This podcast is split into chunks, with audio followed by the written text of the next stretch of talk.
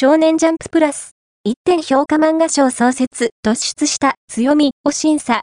集英社の漫画アプリ、少年ジャンププラス、プラスの編集部は、新たな漫画賞、君の強みだけ審査。1点評価漫画賞を創設し、2月15日に。作品募集を開始した。